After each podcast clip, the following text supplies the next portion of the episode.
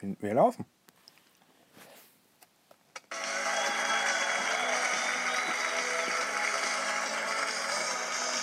Mädchen drücken sich die Nasen glatt, wenn eine Freundin Urlaubsfotos hat. Kommt ein Junge braun gebrannt in sich, vermissen sie die Schule nicht. Mädchen machen gerne Jungs an, sie mögen Flirts und haben Spaß daran. Ja, das äh, darf man bezweifeln. Das war natürlich die altvorderen Weisheit von Gigi Anderson zum Thema Mädchen. Mein Name ist Bernd Begemann. Ähm, ich bin Kai Otto. Wir werden Gigi Anderson vom Kopf auf die Füße stellen. Wir behaupten, das, was damals galt, gilt heute nur noch bedingt. ähm, wie singt Gigi Anderson so richtig? Äh, Mädchen machen gerne Jungs an. Ja und nein. Das klingt wie eine vergewaltige Ausrede für mich. Aber Gigi Anderson wusste hoffentlich, wovon er singt. Ähm, wir reden heute bei den Flimmerfreunden über die Serie Girls, über, die, über den Film Tiny Furniture und über die Spielfilme. Girlfriends und Francis H. Das sind alles Sachen, die ihr gesehen haben müsst. Ach Quatsch, es ist alles freiwillig. Es ist eine freie Gesellschaft mit einer freien Moral. Ihr müsst das nicht sehen, ihr könntet es sehen. Es bereichert euch eventuell nicht, wenn ihr, eine, wenn ihr ein Mann seid, eine sensible Freundin habt. Äh, hilft ihr das vielleicht mehr, euch vertrauen zu können? Ich weiß es nicht. Riskiert es einfach mal. Wechselt mal die Kriegsfilm-DVD. Ähm, das bringt doch alles nichts. Ähm, ihr werdet zu verbissenen Einzelkämpfern, Jungs. Lasst euch mal ein auf die Welt der Mädchen. Früher heißt das sinnlose Gefühle haben und drüber sprechen. Heute wissen wir, Das klingt so 68er-mäßig. ja, heute heißt es, ähm, äh, die andere Seite des Zaunes ist auf dieser Seite. Ähm, Der Trend geht zur Geschlechtsumwandlung. Man kann's Ich bin ja- alle, alle ja. hippen Künstler. Du bist was? ich bin, ja, ich bin einer der wenigen Menschen, die eine doppelte Geschlechtsumwandlung hinter sich haben. Das heißt, ach man, das heißt, du kannst von beiden Seiten des Zaunes berichten. Und es gibt ja auch Leute, die sagen, Geschlechter wären eh nur ein Mythos und ein äh, gesellschaftliches Konstrukt der und- Repression. Ja und nein und ja. Ich finde, man hat ein Leben lang damit zu tun, rauszufinden, äh, was nun Konstrukt ist. Äh, äh, wir können es nicht wirklich rausfinden. Jedenfalls über diese Sache Männer und Frauen werden, glaube ich, die meisten Bestseller geschrieben, die meisten dämlichen Hits geschrieben, die meisten äh, drauf auf. Stand-up-Comedian-Monologe gehalten. Frauen haben ja so große Handtaschen. und es, es gibt immer noch Comedians, die so Frauen- und Einpackwitze machen. Ah man, Amerika Louis C.K. und wir haben immer noch Mario Barth. Äh, Aber es gibt auch, glaube ich, es gibt bestimmt auch gute Comedians in Deutschland. Ich sehe einfach zu wenig nur davon. Gibt es. Äh, ja, ich glaube, das Problem mit den deutschen Comedians ist, also zum Beispiel, äh, Pastewka ist zum Beispiel eine sehr gute Comedy-Show. Äh, irgendwo vergraben von Sat 1, äh, mal nachts um 11 oder so, keine Ahnung. Äh, Aber Pastewka ist ja, ist Pastewka ursprünglich ein klassischer Stand-up-Comedian? Ja, die haben so eine Art, äh, so, so eine Mischung aus Stand-up und, und Kabarett, so eine Art Kulturkabarett. So. Eigentlich, eigentlich war, war es mehr so fernsehkritisch. Also mal so sagen, so, so, so sowas wie äh, Michael Mittermeier, aber smart irgendwie. So, so, so hat er irgendwie angefangen. Hat über, über, über Fernsehprogramme geredet. Was, was du und ich dauernd machen, aber niemand gibt uns Geld dafür. Doch, doch auch, doch. Da habe ich neulich unsere Demographics, äh, Demographics oder unsere demografischen Daten, wie auch immer man es bezeichnen möchte, gecheckt. Und wir sind, wir sind so, wir sind so angesagt bei der werberelevanten Zielgruppe. Es gibt gar nicht, geht gar nicht besser. Wir, wir, sind, wir sind das Optimum, wenn irgendjemand uns Geld geben möchte. Das ist die bittere Ironie dieser kulturellen Travestie, dass uns äh, die Worte aus dem Mund genommen werden von Leuten, die uns dann dämliche Produkte zurückverkaufen und dafür Geld kriegen. Mir egal, schlachtet uns aus, benutzt uns. wo ist Ben Shado eigentlich? Oh, wo ist fucking Ben Shadow? Pretty Ähm, Mary Kay Tour schon? Pretty Mary K Tour. Äh, oh ja, oh, wir haben wieder den dritten Mann nicht. Aber Es- inzwischen habe ich dran gewöhnt. aber es ist wirklich so. Wenn, jedes Mal, wenn man, wenn man Ben fragt, aber, aber, aber Zeit hat, Ben fragt, ob er Zeit hat, sagt er, ah, nee, ich bin auf Tour, ich bin im Studio, bla bla, ich bin Urlaub, ich pff, mach irgendwas, nehme Drogen. Und dann, wenn man ihn nicht fragt, sagt er, ah, warum habt ihr mich nicht gefragt? Und ist, ähm, ich weiß es auch nicht. Deshalb sind wir leider nur noch zu zweit. Mein Name ist Bernd Begemann. Ich bin Kai Otto. Zusammen sind wir eure übrig gebliebenen Flimmer-Freunde. Aber Ben Shadow-Fans, fürchtet nicht, wir werden nicht aufhören, Ben zu fragen. Ähm, okay, äh, wir hatten sehr viele Anfragen für die Serie Girls. Girls ist sowas wie eine kleine Sensation. Äh, es wird viel über die Serie gepostet. Es gibt sehr viele Leute, die. Ich, ich habe sehr viele Hassposts über Girls gelesen, noch bevor ich auch nur eine Minute der Serie selbst gesehen hatte. Oh, von Männern oder von Frauen? Anonyme Internet-Trolle. das, sind, das sind die besten. Äh, Das Internet bringt das Beste in Menschen hervor, das kann man schon sagen. Das kann man, das kann man uneingeschränkt sagen. Oh Mann, ja, ich, War klar, Entschuldigung. Das macht es realistisch ähm, und schwer zu verfolgen, tut mir leid. Äh, kein Problem. äh, auf jeden Fall war da was im Busch. Ähm, okay, dachte ich, das ist sowas, ist sowas, ist das sowas wie, es spielt in New York. Ist das ist eine Mischung aus Sex in the City und Gossip Das, Girl? genau, das war der, der, der Pitch. Der Pitch war, glaube ich, Sex in the City für die 20-something-Generation. Das war, das war so sozusagen der, der Pitch, mit dem HBO versucht hat, die Serie an den Mann bzw. die Frau zu bringen. Es gab auch sehr viel Hass äh, für die Regisseurin Lena Le- Dunham. Lena Dunham, sehr viel Neid schon vorher, weil ihr Debütfilm namens Tiny Furniture eine Kriterion-Edition gekriegt hat. Der hat, der hat eine Criterion-Edition gekriegt. Es ist eher ihr Debüt-Kinofilm. Sie hat davor auch schon einen längeren Film gemacht, hat diverse Kurzfilme gemacht und hat so, hat so ähm, was auch in der Serie immer mal wieder Thema ist, sie geht sehr offensiv mit ihrer Körperlichkeit um. Sie ist kein Modelkörper, Sie das kann man. nackt. Genau, Sie die ist nicht da. Und sie nackt. hat, sie hat zu Zwangs- Schulzeiten, Selbstentblößung. sie hat zu genau Schulzeiten hat sie irgendwie so ein, so ein Video gemacht mit Zahnbürste, wo sie äh, im Bikini in einem, in einem Stadtbrunnen tanzt. Und das war bei YouTube lange online, hat viele Klicks kassiert. Im Nachhinein sagt sie, sie ärgert sich, dass sie nicht nackt war im Brunnen, hat es aber wieder runtergenommen von YouTube. Ihr werdet also vergeblich nach dem Video suchen. Äh, wer weiß, wozu es gut ist. Äh, also, das ist also 90% aller männlichen Hassmails und Hassposts bezieht sich darauf, äh, Lena Dunham zieht sich dauernd aus und sie ist nicht heiß. Was? Wirklich? Was ja, was der Inbegriff von Sexismus ist, oder? Also wenn Ähm, vielleicht auch der Inbegriff von Enttäuschung, meine Güte. Also, weil die heißen Schauspielerinnen ziehen sich nämlich äh, kaum aus in der Serie Girls. Und äh, da gibt es ein paar. Und tatsächlich, Girls, die Fernsehserie, ist ähm, äh, ziemlich genauso strukturiert wie Sex in the City. Vier Freundinnen in New York. Oder sind sie keine Freundin? Sind sie Halbfreundin? Sind sie das, was man Frenemies nennt? Also Freunde, die gleichzeitig unsere Feinde sind?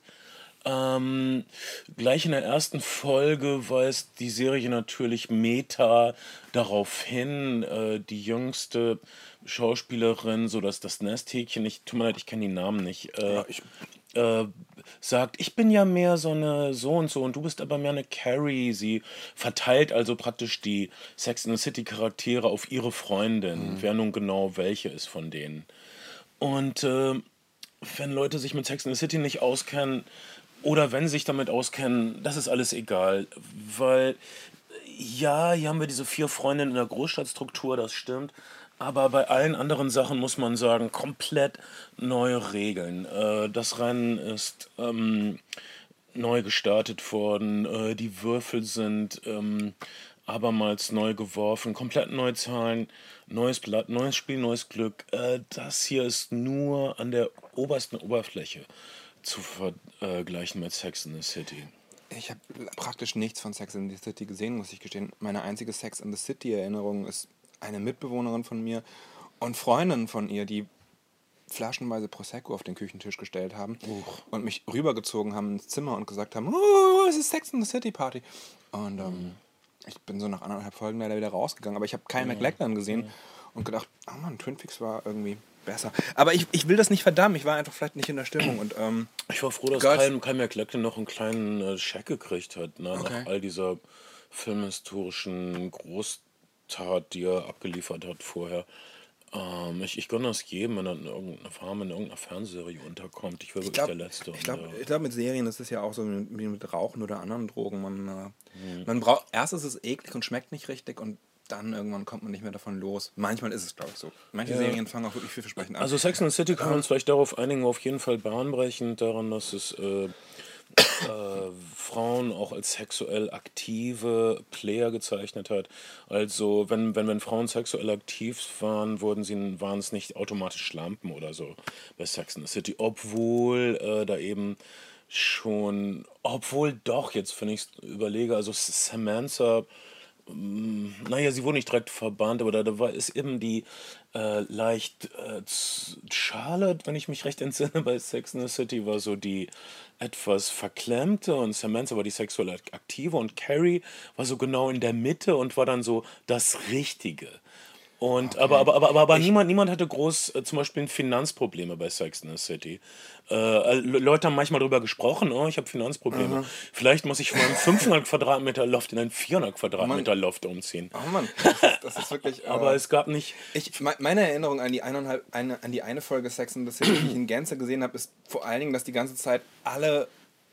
Man weiß nicht so richtig, was die Leute machen. Sie haben alle fancy Jobs, aber sie reden die ganze Zeit über Sex.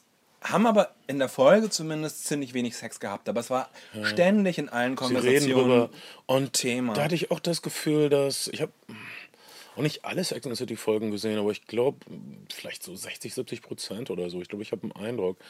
Mir kam das auch so vor, als äh, Sex and the City eine Serie war, die viel aufgeklärter und freier getan hat, als sie eigentlich ist. Es wurden ein paar schlimme Worte gesagt, es wurden auf ein paar bestimmte Praktiken angespielt, die man, von denen man sonst nichts erfährt. In Fernsehern zum Beispiel eine Folge geht nur darum, dass äh, Charlottes Freund unbedingt Analsex mit ihr haben will und sie findet das überhaupt nicht schön. und dann reden sie eine ganze Stunde Du hast drüber. mir erklärt, dass dieser Pop-Song Some Girls Do, Some Girls Don't äh, von Analsex handelt. Mm, Ja, das, ich habe hab dich darauf hingewiesen, dass ah, das kannst du so nicht ver... Jedes Mal, wenn ich jetzt durchseppe und es bei Radio Nora läuft, denke ich, oh Mann, ihr armen mitgroovenden Rentner. Überhaupt nicht. Jeder hat Spaß daran, neue äh, Farben auf seiner Sexualitätspalette zu erforschen. Leute, ähm, das habe ich nicht so gesagt und wir müssen das mal sp äh, später, Kai, später. Äh, jedenfalls, äh, das hier ist eine andere Welt. Ähm, hier in Girls zum Beispiel ein erster wichtiger Unterschied zu Sex and the City gibt es spürbares Elend. Es Ja. gibt spürbare Be- Bedrückung. Man hat wirklich das, Leute teilen sich ein Zimmer. Das ist eine realistische New Yorker Wohnsituation. Und da fing ja dann die Kritik bei einigen, bei einigen Leuten auch schon an, bei äh, Girls. Dabei hat die Serie nie den Anspruch erhalten, dass der soziale Realismus dann doch wieder relativ zurückgefahren ist, weil zwar ständig thematisiert wird, dass unsere Protagonistin die Miete nicht zahlen kann, ihre Eltern ihr das Geld entziehen, gleich das, passt, gleich das äh, äh, äh, ist im Piloten zu sehen, dass ihre Eltern ihr die Unterstützung kürzen, sie quasi ihren Job los wird, weil sie sexuell belästigt wird. Aber wir, wir erfahren nie so richtig die Konsequenzen. Es geht dann doch alles immer relativ groovy und fluffig weiter. Also wahrscheinlich pumpt sie dann doch wieder ihre Eltern an. Und ihre Eltern, ähm, jüdische Kulturbildungsbürger, Mhm. ihr Vater ist wahrscheinlich verkappt schwul und äh, kann das nicht ausleben und so weiter. Das ist aber eine Interpretation von dir. Nein, das ist keine Interpretation von mir. Das ist eine Interpretation, die der, der Lena Dunham-Charakter in der Serie ausspricht. Papi, sie sprechen darauf an, Papi, bist du schwul? Und, er, so. sagt, und er sagt auf eine Art Nein, Ja. äh, die suggeriert, dass das ist. Und ihre Mutter sagt, dass das sexuell nichts mehr läuft und so. Das Aber, sie, aber es gibt eine Folge. ziemlich nach es gibt, schwulen na, Papa. Na, aber es gibt eine Folge, wo er sich, wo er sich verletzt, hast, in der zweiten Staffel, weil sie wie wild im ba Badezimmer vögeln. Und er rutscht nach hinten aus und ähm, äh, ja, hat aber kein. das stimmt. Äh, aber okay, da würde ich sagen, das ist äh, dann so ein bisschen... Vielleicht ist er zu bisexuell. sehr. Einige von meinen schwulen Freunden sagen, dass es das nicht gibt, Bisexualität. Es gibt, äh, äh, es, es, es gibt bi-neugierig. Aber entweder ist ein Mann schwul oder nicht. Frauen sind bisexuell, aber, aber äh, das sagen meine Freunde, ich weiß es nicht. Ich weiß auch nicht den letzten Stand der Wissenschaft. Ähm, ähm, ich glaube, dass die meisten Männer, die so tun, als wären sie bisexuell, wollen sich nur interessant machen. Äh, ich habe keine Ahnung. Also ich bin jedenfalls ein Swinger, der in beide Richtungen geschwungen ist. Und äh, ich kann nur sagen, dass es mir auf dieser rotblütigen heterosexuellen Seite am besten gefällt. Okay. Ähm, aber das nur am Rande. Meine moralische Integrität steht hier nicht zur Debatte, sondern äh, die Integrität der Künstlerin. Lina Dunham, ich muss, ich, ich, ver, ich verorte bei ihr etwas, was Franz Kafka die Sehnsucht nach Unehren nennt. Sie lässt sich extrem schlecht aussehen. Äh, Das ist wahrscheinlich der Unterschied zwischen Komikern und dramatischen äh, Künstlern. Zum Beispiel jemand wie Kevin Costner, wenn der einen Film dreht, kommt er immer so super nobel rüber. Oh, ich kämpfe mit den Indianern. Oh, ich sorge dafür, dass dieses Baseballfeld gebaut wird oder so. Er ist immer so unglaublich nobel. Das, ist, das, das sind dramatische Schauspieler. Komiker wollen sich immer selbst fertig machen. Komiker wollen man sich immer einen Baum aussuchen und sich dann dran runterbaumeln lassen. Und äh, Lena Dunham, Dunham auch extrem. Viele Komiker wollen auch äh, andere Leute diffamieren und zeigen, wie furchtbar und absurd und gemein andere Menschen sind. Aber niemand in Lena Dunhams Universum, das halte ich ihr sehr zugute, ist so furchtbar und absurd wie sie selbst. Äh, es fängt damit an, schon in ihrem Film Tiny Furniture ist sie wirklich äh, eine Furie und, und, schmeißt die Sachen ihrer Mutter vom, vom Tisch, weil sie sich nicht genug beachtet fühlt. Also sie benimmt sich wirklich wie ein Arschloch in all ihrer Kunst. Äh, das ist eine Art von produktiver Selbstzerfleischung, die ich äh, völlig okay finde. Da habe ich gerade den Mund voll, tut mir leid. Du hast gerade meine leckeren Schokokekse, die sind extra für dich und ich freue mich, wenn es dir schmeckt, mein Junge. Tut es. Äh, Girls äh, zeigt also diese jungen Menschen in beengten Wohnsituationen in New York, die Jobs haben, die sie nicht mögen, die Träume haben, die echt entweder zu weit weg sind. Ja, ich bin irgendwie künstlerisch. hm, Eine ihrer Freundinnen sieht sehr gut aus. Ähm, möchte, wenn sie nicht schon selbst Künstlerin sein kann, zumindest eine Galeristin werden, aber wird am Ende nur ausgenutzt an ihren Arbeitsstellen. Einer, sie, sie, sie, sie zum Beispiel ihre Freundin, äh, die, die Kunstfreundin denkt, sie wäre zusammen mit einem berühmten Künstler, ähm, der wiederum äh, denkt, sie wäre seine bezahlte Assistentin. Und es ist halt Usus, dass man mit seinen Assistenten und seinen, seinen Mitarbeitern schläft. Das, ähm, Wusstest du nicht, dass das so ist in der sie- Kunstszene? Da hat sie was entschieden missverstanden. Ich fand Girls, äh, um das vorwegzunehmen, völlig enthüllend und äh, nötig. Äh, und habe es wirklich aufgesogen und, und viele Sachen noch nie so gesehen. Zum Beispiel diese attraktive Freundin von ihr, diese Galeristin.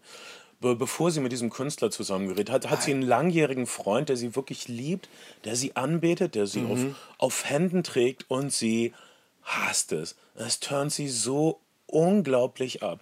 Ähm, Sie er, hat wirklich nicht den geringsten Gefallen am Sex mit ihm. es ist. Ähm, äh, es, und es ist auch mehr hier als dieses, oh, Frauen wollen schlecht behandelt werden. Nein, Frauen wollen eine Herausforderung oder irgendwas. Äh, äh, Frauen wollen nicht feststecken, wie, wie jeder Mensch. Wie, wie Mann auch nicht feststecken will. Niemand langweilt sich. Also, man das, also diese harmlose kleine Sache finde find ich so spektakulär zu, zu beobachten. Ihr Freund, er, er drückt sie mit, mit seiner nicht wankenden Liebe. Und dann, dann trifft sie diesen Künstlertypen, mit dem sie eben in der zweiten Staffel dann auch liiert sein wird, kurzfristig, oder sie glaubt zumindest mit ihm liiert zu sein. Äh, der macht sie an, sie gibt der Sache nicht nach, verschwindet dann aber auf der Mädchentoilette und masturbiert erstmal. Das ist, glaube ich, so was. Das ist, was wir sehen wollen. Das ist für mich Qualitätsfernsehen. Und ich glaube, so läuft das auch. Ich dachte immer nur, wie Jungs machen das. Nein, Mädchen machen das auch. Jetzt weiß ich das. Hey, wir sind wie ihr. Wir sind eins. Wir sind ein Volk. All diese Comedians können einpacken. Da ist kein Unterschied. Äh, oder doch. Ähm, unsere Kunstfreundin äh, ähm, ist dann schämt sich nicht, als ihr Freund, den sie verschmäht hat, weil er zu verliebt in sie ist äh, und zu schnuffig und zu treu doof ist. Als der dann Geld hat, macht sie sich wieder an ihn ran, weil sie einfach verloren ist. Also es und, und das ist eine ziemlich differenzierte Darstellung. Es könnte es, es könnte jetzt einfach sein, sie satirisch, komödiantisch als eine äh, charakterlose Goldgräberin zu zeigen, aber wir haben ein ziemlich rundes Charakterbild von ihr. Wir sehen ihr ihre völlige heillose Verwirrung. Wir sehen ihre absolute Verlorenheit. Sie ist diejenige, ironischerweise, die immer klarzukommen scheint. Sie ist diejenige, die Dinge organisiert in Galerien oder auch für ihre Freundin. Mhm. Sie ist diejenige, die die ganzen Telefonnummern und Kontakte hat.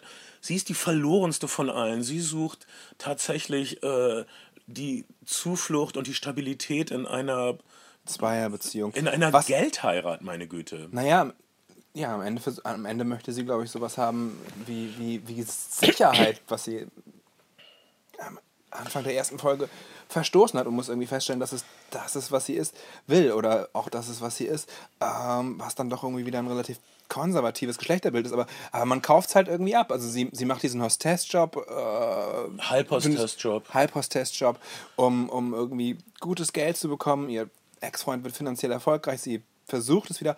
Ähm, der ist übrigens in der dritten Staffel raus, weil er sich mit Lena Dunham überworfen hat. Einige haben sich mit Lina Dunham überworfen. Äh, ich glaube glaub auch ein paar von ihren, äh, irgendeine Schauspielerin, eine, eine von den vier Girls, äh, mag sie auch nicht so. Äh, weiß ich nicht. Ich gehe jetzt nur von den, wir haben die ersten beiden Staffeln gesehen, äh, über mehr können wir nicht sprechen. Dritte Staffel Äh, kommt auch erst. Also die, dieser Charakterbogen, der, ich sag, ich sag mal, der der Galeristin, ich finde den ähm, faszinierend zu verfolgen. Dann, hab's- dann gibt es da noch ein Bohemian Girl, was ganz verächtlich so Sätze sagt wie ich bin nicht auf Facebook, was ein äh, französisches Barett trägt, äh, was natürlich gerade aus Frankreich kommt. Drogen- und sexmäßig ungefähr alles ausprobiert hat. Und auch die wird äh, eine, sich in eine Heirat flüchten mit einem, mit dem lustigen äh, weißen Typen aus The IT-Crowd. Äh, Was aber natürlich nicht lange gut geht. was nicht lange gut geht, aber wir sehen es Aber- mit Genuss. das hat mich dann manchmal doch ein bisschen, bisschen gestört an Girls, weil man das Gefühl hat, ähm, also es gibt ja diesen, diesen Lackmustest, de- dessen Gänz, Ganzheit mir nicht mehr ganz einfällt, aber äh, äh, also gibt es starke Frauenrollen in Filmen und äh, unterhalten sich Frauen miteinander über was anderes als Männer und ich glaube, es gibt noch irgendein weiteres Kriterium, um festzustellen, ähm, ist es ein Männer- oder ein Frauenfilm. Und am Ende des Tages dreht sich dann doch relativ viel, relativ viel um Männer. Was ja vielleicht auch im wirklichen Leben so sein mag. Ich finde nur, dass manche, also äh, wir sehen schon, wie Lina Dunham ihre künstlerischen Autorenambitionen verfolgt. Das ist in der zweiten Staffel ein, ein, ein veri veritabler äh, Plotstrang. Aber an vielen Stellen habe ich dann doch das Gefühl, es, es ist dieses Mann-Frau-Ding und darin erschöpft es sich ein bisschen. Das habe ich gedacht, da ist einfach manchmal mehr Potenzial drin und man hätte auch die Charaktere in andere Richtungen weiter ver verfolgen können, als jetzt darin, wie es gerade in ihrem, in ihrem zwischenmenschlichen Leben aussieht. Ähm, ich denke, also so wie ich, wenn ich das prozentual ausdrücken müsste, würde ich sagen, es geht so zu 30 bis 40 Prozent um Männer und, und, und sonst geht es darum, äh, was mache ich als nächstes. Diese völlige Geworfenheit, äh, ähm, noch vergrößert in diesem Brennglas New York, äh, Jobbörse, was bin ich wert, äh, sowohl für andere Menschen als auch für Arbeitgeber. Ähm, ja, ich würde da so halb widersprechen. Ja, es geht eine Menge um Männer. Ich, Ja. ich hänge zu wenig mit äh, diesen Frauenklicken ab, um zu sagen, ob das ähm, Ich habe äh, relevant ist. Ich, ich habe jetzt gerade einen Artikel gelesen im, im Guardian über die, äh, äh, die in Japan, zum Beispiel Japan hat riesige Probleme mit seinen jungen Leuten, die wollen sich einfach nicht mehr paaren, wollen, Okay. wollen, wollen nicht mehr heiraten, äh, haben 40 Prozent aller jungen Leute haben keine sexuellen Erfahrungen bis zum 24. Lebensjahr. Das ist eine Menge, dachte ich mir. eine Menge. Und weil, weil das alles so, so, so stressig und unübersichtlich ist. da hast du direkt beim Goethe-Institut angerufen und gefragt, ob du nicht mal eine Japan-Tour Ob spielen ich da nicht mal was machen kann für die. Und ähm, da, Ja. da kam eine Sextherapeutin in diesem Guardian-Artikel vor, die meinte, sie, ihre Arbeit wäre äh, erstmal, sie wird immer damit anfangen, dass sie den Leuten, die, die zu ihr kommen, den Ekel vor der eigenen Erscheinung äh, nimmt. Also Le Leute würden sich entschuldigen, dass, sie überhaupt da sind, dass sie physisch existieren, dass sie ähm, irgendwelche Makel haben und so weiter. Okay, das ist, das ist wirklich, das ist wirklich fein an der Serie, dass Lina Dunham selbstbewusst sagt, äh, es geht um mehr als irgendwie 90, 60, 90 zu sein und, und gut auszusehen. Ähm, ich weiß nicht, wer es gesagt hat. Das hat sich neulich äh, jemand extremst drüber aufgeregt, dass die Vorbildfunktion, die viele Mütter hätten für Mädchen oder warum Mädchen Angst haben davor alt zu werden, ist, dass sie bei ihren eigenen Müttern sehen würden, wie die also verzweifelt versuchen, die Falten, die sie bekommen, irgendwie zu kaschieren und wegzuwischen. Und Mädchen denken also, okay, das ist meine Zukunft und, und, und niemand sagt ihnen, dass es okay ist, alt zu werden und dass es okay ist, nicht wie ein, wie ein Model auszusehen. Und das macht die Serie schon sehr selbstbewusst. Ähm, Lina Dunham selbst, Kind aus bildungsbürgerlichen Verhältnissen, hat sehr früh eine sehr teure Sony-Kamera, eine äh, PD150 bekommen. hat Das ist immer so. und hat, hat Dann auf der in- Spiegel, in- in- Spiegel ins- Flex ihren ersten Kinofilm gedreht. Hat Du würdest neidisch, dein Vater wollte immer nur, dass du Fußball spielst. Und du, du hättest auch die Deutsch-Lina Dunham werden können, wenn du immer Nein, das, ich bin, äh, das, soll überhaupt nicht, das soll überhaupt nicht neidvoll sein, sondern, sondern ich finde, finde das zeigt halt, läuft dass, das. dass wenn, äh, wenn man Kinder unterstützt und wenn Kinder die Möglichkeiten haben, dass äh, viel draus werden kann. Und äh, wir leben halt in dem Land, in dem Chancengleichheit, und zwar nicht unter den Geschlechtern, sondern einfach was sozialen Status anbelangt und Einkommen der Familien, immer noch am geringsten fast ausgeprägt ist in Europa. Ja? Ja, in Deutschland ist, was, Deutschland ist was Chancengleichheit. Nachweislich Kinder aus Arbeiterfamilien, Oh, immer. Ausbildungsberufe, äh, kein Studium, bis zu einer gewissen Einkommensgrenze kannst du sagen, äh, höhere Bildung findet immer noch nicht statt. Also das heißt, äh, Und Frankreich ist da besser? Frankreich, Frankreich ist in, in, in, der, in der Statistik vor uns noch. Ja. Scheißstreber. Wir, wir, wir sind Kann rela- mir wir nicht vorstellen, von mir aus. Äh, aber zwischen Männern und Frauen zum Beispiel verschiebt sich das, wenn äh, die letzten Sachen, die ich gelesen habe, zum Beispiel in, in, in Schulen sind Mädchen ganz klar bevorzugt. Also, äh, Naja, die, die Filmgeschichte ist ja auch, äh, was das anbelangt, wenn man, wenn man den frühen Film und die Anfänge der Filmgeschichte sieht, dann waren Frauen zentral. Frauen waren Regisseure, Frauen waren Drehbuchautoren und zwar mehrheitlich. Frauen waren Cutter, Frauen waren Kameraleute. Ähm, Hollywood, als es entstanden ist, oder Hollywood ist eigentlich aus, äh, aus drei Gründen entstanden.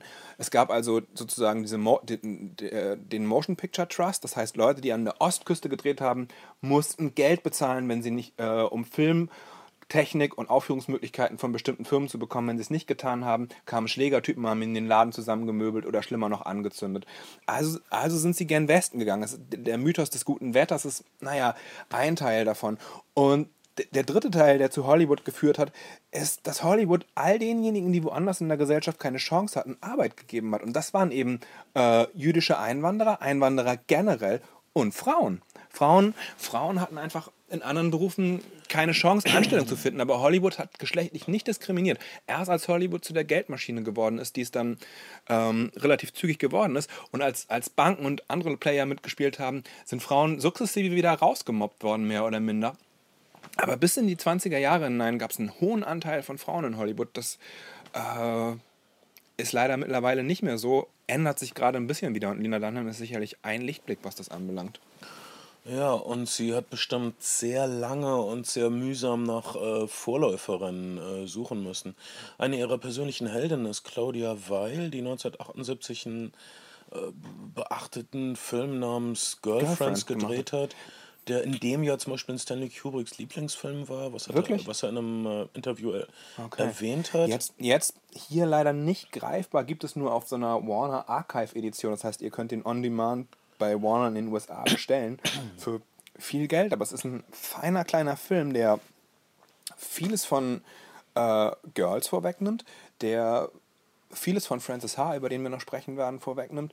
Und Claudia Weil hat auch in der zweiten, zweiten Staffel von Girls äh, eine Folge inszeniert. Die Nachdem sie vorher zehn Jahre überhaupt nichts gedreht ja, hat. weil sie persönliche Heldin eben ist. Äh, Girlfriends, relativ einfache Geschichte. Zwei Freundinnen wohnen zusammen. Die eine ist äh, strauchelnde Fotografin in New York, die versucht Jobs zu kriegen, die äh, Hochzeiten fotografiert für einen Rabbi, äh, Rabbi, gespielt von Eli Wallach und damit so ein bisschen Geld dazu verdient, aber eigentlich ihr Ding machen möchte. Und sie wohnt mit ihrer Mitbewohnerin zusammen, die auszieht was ihren Lebensentwurf ein bisschen durcheinander bringt, weil sie, ähm, naja, das anders geplant hatte und jetzt wird es mit der Miete schwierig und mit den Typen läuft es auch nicht so richtig. Und wir sehen also dieser, dieser Frau zu, die versucht ihren Traum zu leben, versucht ihr eigenes Ding in New York zu realisieren. Und dabei häufiger vor verschlossenen Türen steht. Sie kriegt also so einen kleinen Job bei einem Magazin, einen Auftrag und der Typ sagt, naja, wir wollen aber eher Fotos, die ein bisschen sexy sind und so, kannst du nicht mehr das und das machen. Ähm, und ähm, das ist eine feine kleine New York-Geschichte, die wirklich viel von dem, von dem, von dem Girls-Flair hat. Was ich zu Girls noch sagen wollte übrigens, ist, dass ich, bei der, dass ich finde, die erste Staffel ist sehr rund und in der zweiten Staffel habe ich das Gefühl, die ist so eher episodischer und die Serie probiert aus, wie es ist, wenn man Leute aus dem Ensemble neu zusammenwürfelt. Sie kriegt also einen neuen Mitbewohner, äh, ihre Freundin zieht zu einer anderen Freundin und man guckt immer, was sozusagen die Charaktere sich zu geben oder auch zu nehmen haben, wenn die sich aneinander reiben. Da hatte ich so ein bisschen das Gefühl, das ist wie so eine Seifenoper, aber schaut es euch an, es ist wirklich eine feine ich Serie. Es, ich hatte es mir das Gefühl, das ist äh, in der zweiten Staffel wird ein bisschen experimentiert, weil äh, Lena Dunham äh, festen Boden unter ihren Füßen fühlt und Ah, okay. fast so äh, tatsächlich, wie, wie du sagst, es ist episodisch, wie bei Twilight Zone teilweise. Okay. Die, die Episoden sind komplett anders. Sagt man self-contained. Ja, es, es sind dann keine, keine Ensemblefilme mehr. Es sind manchmal so wie, wie Theaterstücke. Es gibt bis, bis eine Folge ganz, ganz besonders äh, namens One Man's Trash, ich weiß nicht, wie der auf Deutsch heißt, ist äh, völlig unglaublich. Also, all, all, all diese Episoden sind ja nur 20, 22 Minuten oder so lang. Ja. Sowas gibt es bei Breaking Bad auch ab und an mal, aber ja, sag mal. In, innerhalb dieser, zum Beispiel in One Man's Trash, äh, geht von dieser Alltagssituation aus, dass sie den Müll des Cafés, in dem sie arbeitet, in einer Mülltonne von jemand anderem ablehnt, weil sie hat irgendeinen Schlüssel, Schlüssel für den verloren. Mülltonne verloren möchte es Äh, aber nicht eingestehen. Und möchte, möchte es aber nicht zugeben, weil sie dann Ärger mit dem Betreiber kriegt. Also schmeißt sie einem Nachbarn ähm, den Müll in die Mülltonne. Dieser Nachbar ist ein Arzt namens Patrick Wilson, der gerade geschieden ist und allein in einem großen Haus lebt. Er ist äh, zuerst ein bisschen sauer auf sie, dann irgendwie nicht. Er hat vielleicht ein bisschen Mitleid mit ihr. Er ist selbst in einer Krise. Sie nähern sich irgendwie an. Sie übernachtet bei Mhm. ihm. Sie haben irgendwie Sex. Er ist einsam.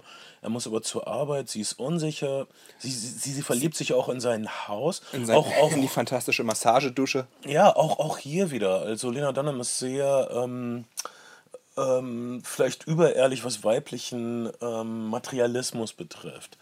Also hab ein tolles Haus und eine tolle Massagedusche und äh, die Frauen wollen Naja. sofort bei dir einziehen. Naja, das, das, das ist, das weiß ich gar nicht, ob die Folge das so deutlich sagt. Sie ist ja auch an einer Situation, wo sie Unter anderem, persönlich, das ist, ist, ist, ist wo sie, wo persönlich strauchelt und das wirkt halt wie so eine wie so eine Auszeit und dass es eine Auszeit ist, wird halt sehr deutlich, weil der Arzt geht also einen Tag lang nicht zur Arbeit. Er ruft halt ein und äh, äh, sagt irgendwie, äh, I'm calling in sick und dann meint, meint sie, ach, kannst du das einfach so machen? Und dann meint naja, drei, vier Leute werden vielleicht deswegen sterben, aber ich mach das einfach mal.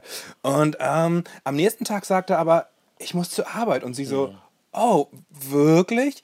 Wo diese kleine Blase, in die sie sich reingegeben hat und die sie sozusagen ja auch ein bisschen isoliert von dem ganzen Druck und dem ganzen Stress, den sie zweifelsohne hat, ähm, halt zu zerplatzen droht. Ich habe das eher wie so, eine, wie so eine Insel oder so eine Auszeit gesehen. Ich mag das, ich mag das auch gerne, wenn ich in, in fremde Städte komme und zum Beispiel für einen Tag da drehe oder so.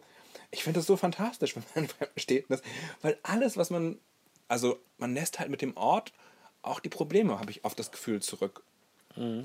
Äh, in dieser Folge, die, diese 22 Minuten sind so konzentriert, äh, ein so konzentriertes Charakterstudio, so konzentrierte emotionale Studio von zwei Menschen, die sich äh, an einem Zeitpunkt ihres Lebens begegnen, wo sie beide in innerlichem Aufruhr sind im Grunde, wo ihnen fast praktisch alles wegschwimmt, wo der Arzt etwas gefestigter ist, weil er immerhin ein Krankenhaus hat, in das er zurückgehen kann. Ähm, andere irgendwie Kunstfilme, Charakterfilme brauchen dafür zwei Stunden. Ich liebe es, dass das hier in 22 Minuten so, so erzielt wird. Bei einem anderen Film, wo sie äh, einen Ausflug auf, äh, wo Lena Dunhams Charakter äh, mit ihrer Bohemian-Freundin einen Ausflug aufs Land macht, um deren Eltern zu besichtigen. Das ist auch so ein typisches Kunstfilmthema. Wir besuchen mal meine verrückten Hippie-Eltern, mal gucken, was da so läuft. Und dann, oh, dann werden Geschichten von früher erzählt und so weiter. Wir, wir kennen all diese Programmkinofilme, wo sowas passiert. Und das dauert dann zwei Stunden, es werden Lebenslügen aufgedeckt und so weiter. Am Ende denkst du, okay, das war ein schöner kleiner Redest du von Programmkinofilm. Garden State? Nein. Ich rede generell von Programmkinofilmen, in die ich nicht mehr gehe. Ähm, aber hier, dort ist Bald nur ja, bald 22 Minuten. Ja auch bald nicht mehr, weil, weil, weil es keine Märkte mehr für Kinos mehr Programm. Nein, es gibt keine Märkte mehr. Außer, außer in Europa ist. Also alle, alle großen US-Studios stoßen momentan ihre Arthouse-Divisionen ab, weil die, Das weil die ist keine Kohle mehr haben. Ähm, früher war es so zwischen den Tentpole-Filmen, den großen Blockbustern, hast du Genre-Kino und Arthouse gemacht. Arthouse, Mhm. die Sektion fliegt. Du machst lieber ein paar billige Horrorfilme, ein paar romantische Komödien, ein paar Teenie-Komödien. Ähm, Arthouse Naja, weil das eben hier in so einer Serie besser erzählt wird. Kon konzentrierter. bestimmt, das ist bestimmt wieso, ein, ein wieso, Grund. Äh, Wieso das- das muss man die, quali qualitative, Fer qualitatives Fernsehen hat bestimmt den Arthouse-Markt ein Stück weit mit kaputt gemacht. Oder verbessert, verbessert, wenn würde, würde, würde ich sagen. Ich, äh, wenn das so konzentriertes, emotionales Erzählen ist wie hier, äh, das ist wie eine gute Pop-Single im Grunde. Das ist wie ein sehr guter Pop-Klassiker, so weiter. Du brauchst nur 22 Minuten, um das zu erzählen. Du brauchst nur 22 Minuten, um das Elend deiner Hippie-Eltern, die gefangen sind in ihrem Scheiß, zu erzählen. Und nur 22 Minuten, um auf den emotionalen Höhepunkt zuzusteuern. Ihre Bohemian-Freundin sitzt auf einer Schaukel und sagt mit unterdrückten Tränen zu ihrem Vater, ich musste euch all das immer nachsehen, weil ihr ja so kreativ und verrückt wart. Aber ich war das Kind. Ich war das Kind. Da ist so viel Bitterkeit, das ist so ernst empfunden, das ist so logisch. Das kann auch nach 20 Minuten kommen und nicht erst nach zwei Stunden. Und äh, es ist dasselbe Gehalt. Ähm, okay. Und du bekommst so kleine, kleine Seiten, Seitengeschichten wie ähm, Sex mit einem Minderjährigen auf dem Friedhof, der fünf der, Sekunden der, der, dauert. der dann hinterher sagt, ich fühle mich ausgenutzt von dir. Obwohl er angefangen hat. Das ist wieder mal so lustig. Also die Und- Comedy ist, ist und- immer auch bitter und, und, böse. Und, und ähm, pinkeln neben den Bahn oder auf dem Bahngleis oder auf dem, auf dem Bahnsteig, während man mit den Eltern Natürlich telefoniert. zeigt Lena Dunham, wie sie in den Busch pisst, während sie mit ihren Eltern telefoniert. Und der Zug vorfährt. Wer hätte das nicht schon mal gemacht? Ey, ich denke da jetzt echt schon eine Viertelstunde drüber nach, aber nehme ich den letzten Keks? Du darfst den letzten Keks nehmen, Mann. Ah. bist du aber draußen und kannst uns nichts über Francis H. erzählen. Was äh, schade ist, weil Francis H.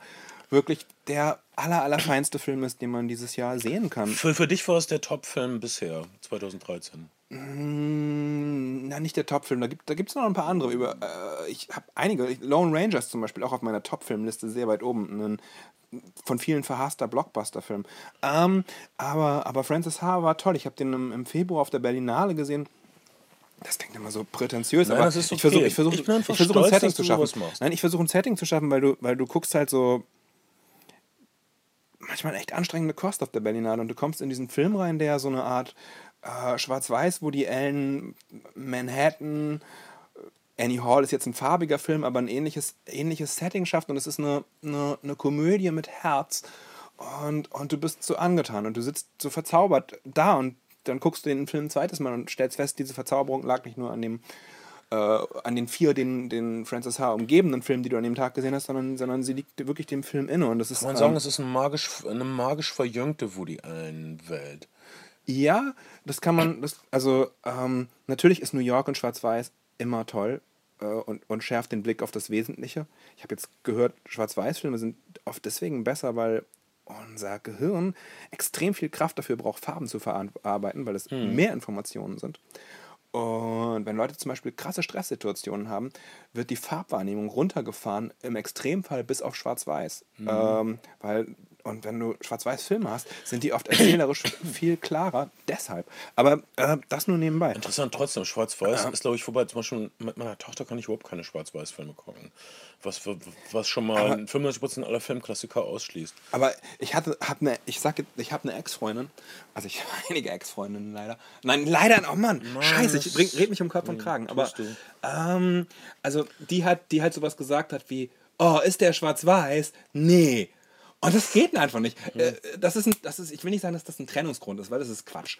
Leute, Leute haben unterschiedliche Interessen und, und für alle muss Film nicht relevant Bei sein. mir ist aber, viel schlimmer, weil meine Freundin ähm, Ich hab, ich sag sowas wie, Schatz, ich habe hier einen echt tollen Film noir aufgegabelt, Nightmare Alley, mit Tyron Power, dem, äh, dann versuche ich ihn zu verkaufen, das ist der Vater von Romina Power, von, von Albano und Romina Power.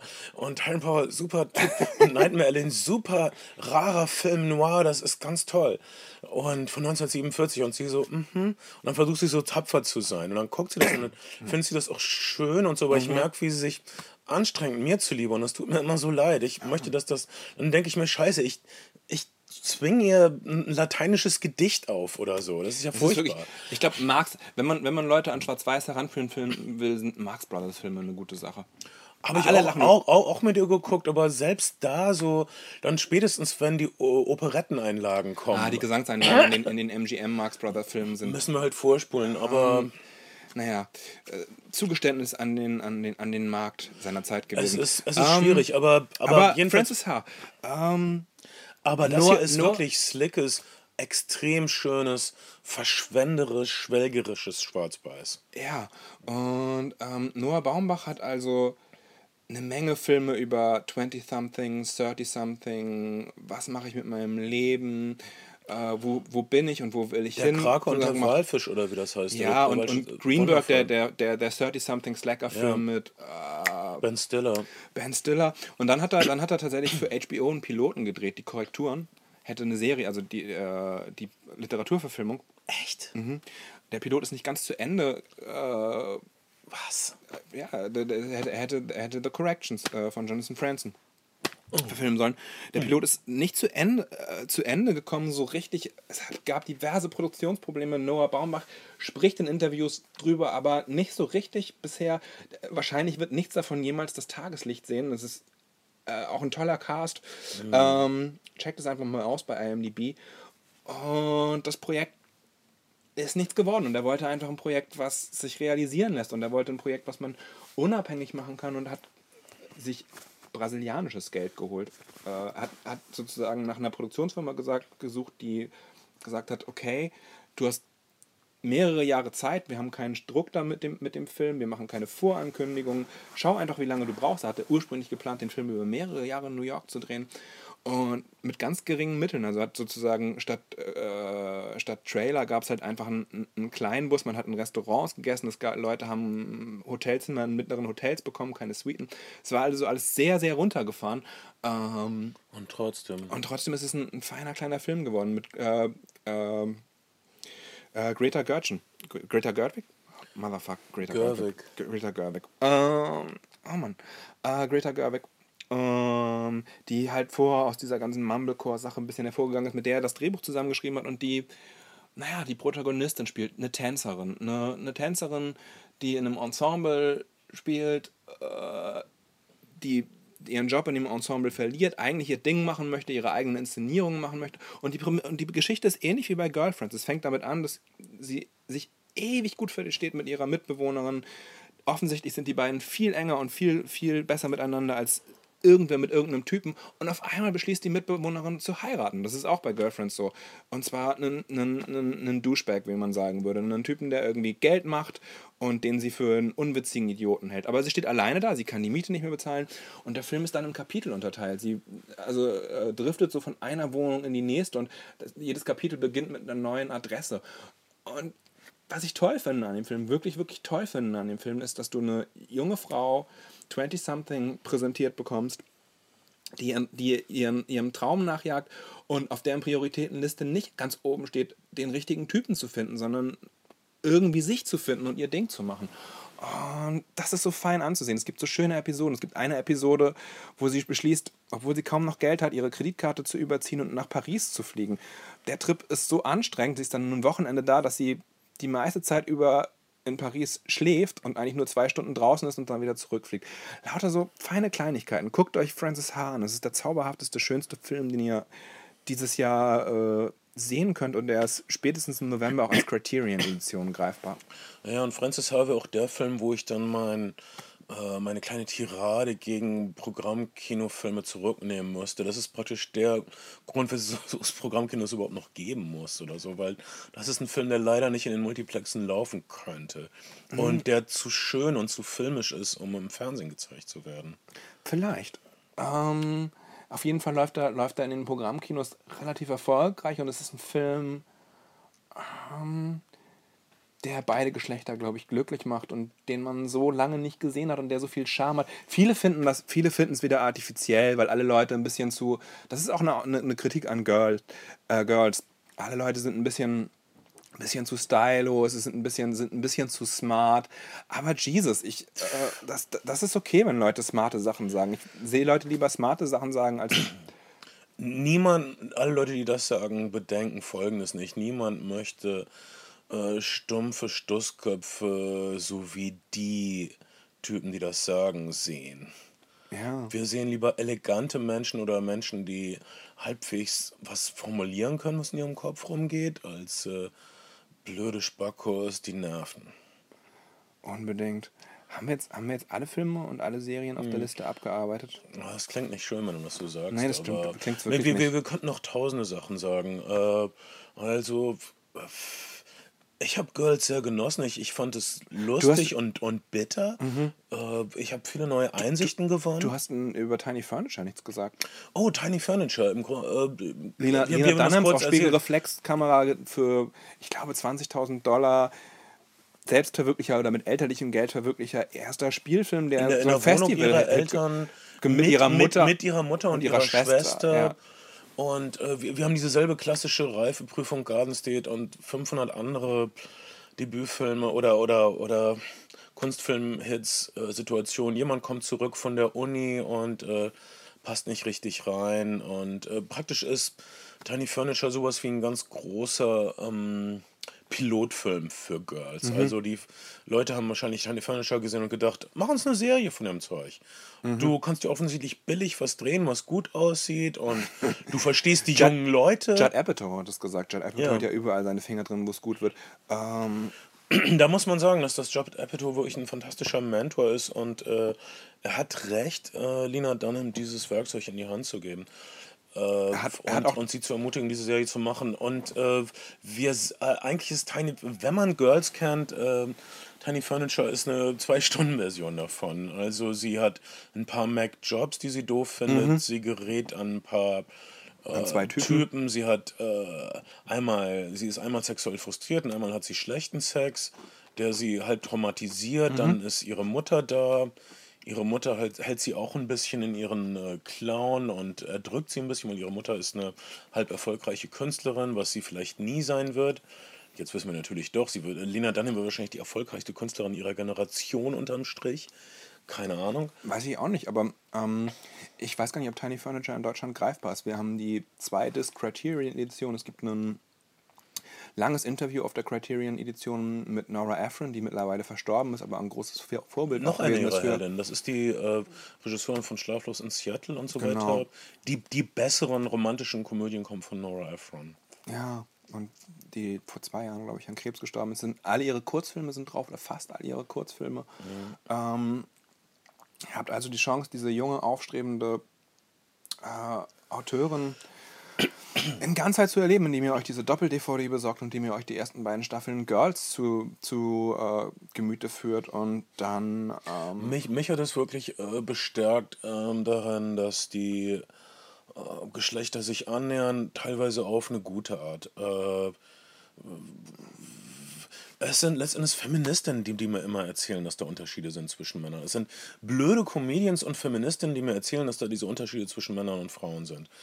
Äh, ich, ja, ich sehe da auch Unterschiede, aber ich denke, nein, es müssen keine verkrüppelnden Unterschiede sein. Es müssen keine unüberbrückbaren Gräben sein. Und äh, ich fühle mich eins mit den Girls.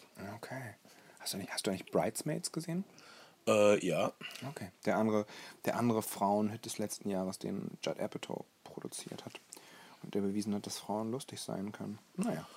Das wusste ich aber. Wir schlingern, wir schlingern hier so raus. Oder ich seit, schlingere hier so raus. seit meiner Mutter wusste ich das aber. Meine Mutter war schon sehr lustig. Ach so. Also wirklich. Ich, nein, ich wollte, ich wollte, ich würde das auch Im Grunde, jetzt wo ich drüber nachdenke, bin ich komplett von Tina, meiner Mutter. Tina Fey ist auch. Es gibt Millionen von lustigen Frauen. Ich wollte nur sagen, Ich habe meine Mutter gechannelt. In meiner ganzen Kulturauffassung. Zum Beispiel habe ich meiner Mutter einmal, ein, als ich sechs oder sieben war, im Radio habe ich so ein, gab so ein Kriegsprotestlied Und das habe ich dann meiner Mutter so vorgespielt, guck mal, das ist so, ist das schön, der singt, dass das alles schlimm ist, was die Menschen machen und so weiter. Meine Mutter dann so zu mir, ach, was der sich da für einen Quatsch zusammen singt. Und ich glaube, das ist die Art von Kulturrezeption, die ich gelernt habe, übernommen habe, die ich ausfüllen kann. Okay. Und deshalb weiß ich, dass äh, seitdem, war- ach, seitdem muss man keiner mehr. Okay. Okay, wir sind, wir sind raus. Aber wir sind die Flimmerfreunde. Flimmerfreunde. Bis bald, Leute.